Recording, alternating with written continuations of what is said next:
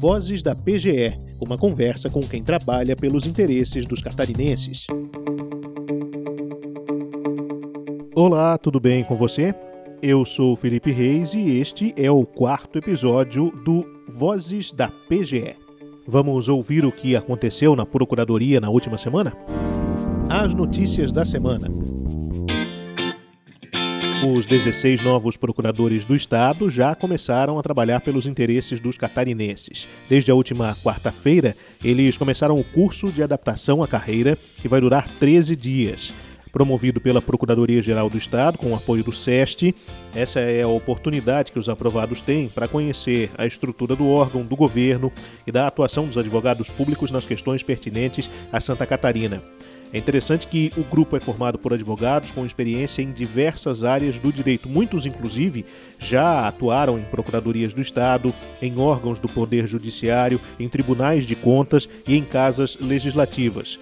Dos 16 novos procuradores, muitos são de Florianópolis, mas tem também é, candidatos que foram aprovados no concurso e agora já empossados como procuradores do Estado de diversas partes do Brasil. Você vai conhecê-los ao longo dos próximos episódios aqui do Vozes da PGE.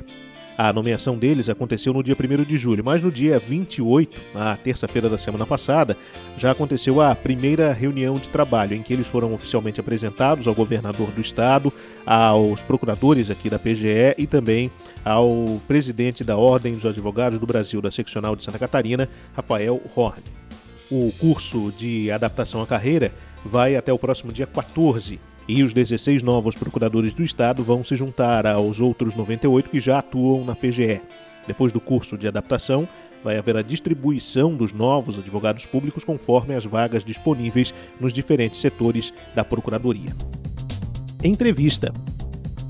A pedido da Procuradoria-Geral do Estado, o Tribunal Regional Federal da Quarta Região suspendeu uma decisão que interferia nas atividades do Instituto do Meio Ambiente do Estado de Santa Catarina, o IMA, como licenciamento, fiscalização e o próprio cadastro ambiental rural.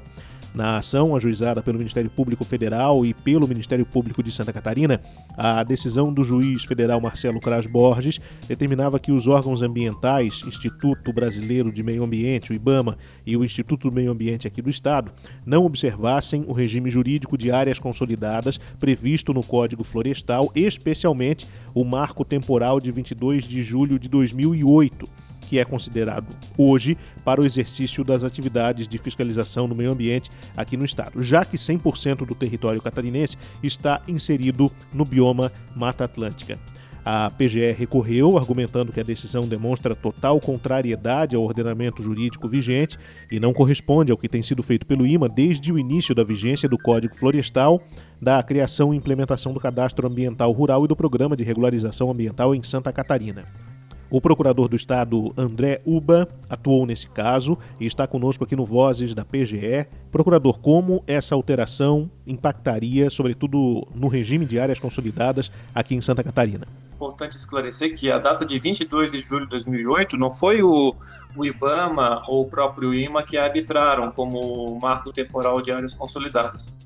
É uma data prevista no Código Florestal e prevista também no Código Estadual do Meio Ambiente de Santa Catarina, é, como marco temporal para verificação do regime jurídico, da aplicação do regime jurídico de áreas consolidadas. Então, o IMA, é, no caso o IBAMA, tão somente estavam aplicando a legislação no caso concreto, não, não se estava inovando, né?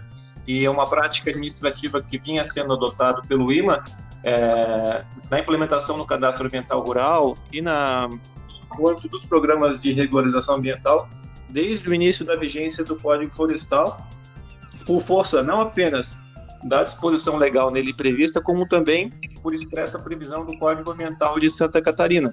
E, por sua vez, essa, a data que o Ministério Público Federal e o MP estadual solicitaram que fosse arbitrada como marco temporal, no caso 26 de setembro de 1990, é a data de edição de um decreto federal que é, regulamentava, dentre outros, dentre outros dispositivos, é, um artigo do próprio Código Florestal antigo, na época vigente. É, o que demonstra, é, mais uma vez, que não há qualquer incompatibilidade da aplicação do Código Florestal é, concomitantemente com a lei da Mata Atlântica, né? Até porque, caso haja, é, caso, caso exista vegetação nativa de Mata Atlântica, não haverá área consolidada aí. E, e assim a, a legislação da, específica na Mata Atlântica continuará sendo perfeitamente aplicável. Bom, é correto dizer que a atuação da PGE nesse caso uh, evitou um caos jurídico, um desordenamento jurídico em todo o Estado, considerando uh, o regime de áreas consolidadas, caso nós tivéssemos uh, que, diante a ação do Ministério Público, considerar essa data dos anos 90. Sim, além da insegurança jurídica que a alteração do, desse entendimento administrativo é, ocasionaria, é, haveria também todo um retrabalho que teria, teria que ser feito pelo Instituto do Meio Ambiente, é, no âmbito tanto do CAR como dos programas de regulação ambiental. Só para se ter uma ideia, até o momento, mais de 350 mil cadastros é, ambientais rurais teriam que ser refeitos é, se tivesse que modificar esse marco temporal. E somente no desenvolvimento das análises customizadas do CAR se gastou mais de um milhão e meio então seria todo um, um retrabalho, um dispêndio de mais recursos do erário para alteração do, desse, é, dessa sistemática que a alteração do marco temporal envolveria.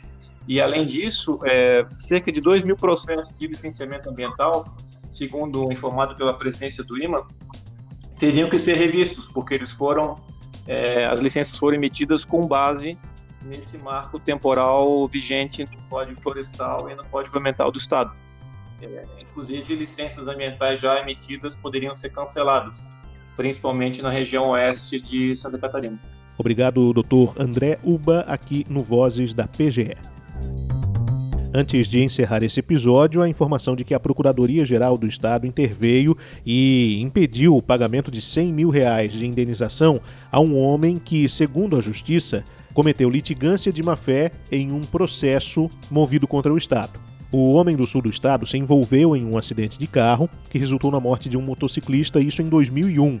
Por causa disso, foi denunciado ao Ministério Público de Santa Catarina pela prática de homicídio culposo, sendo que, ao final da instrução processual, foi condenado a dois anos e oito meses de prisão pelo crime. Contudo, ele alegou que os endereços nos mandados que lhe foram dirigidos estavam errados, motivo pelo qual não foi citado e sequer teve notícias do processo depois de passar alguns anos morando na Europa, retornou ao Brasil e, ao ter o carro roubado, foi a uma delegacia registrar um boletim de ocorrência quando lhe foi informado sobre a existência do mandado de prisão em aberto e ele acabou sendo imediatamente preso. Ele considerou que houve erro judicial devido à ausência de citação ajuizou uma ação de indenização moral no valor de 100 mil reais contra o Estado, alegando inobservância do correto endereço declinado nos autos, que ocasionou a condenação criminal e, consequentemente, a prisão, causando-lhe profundo abalo moral.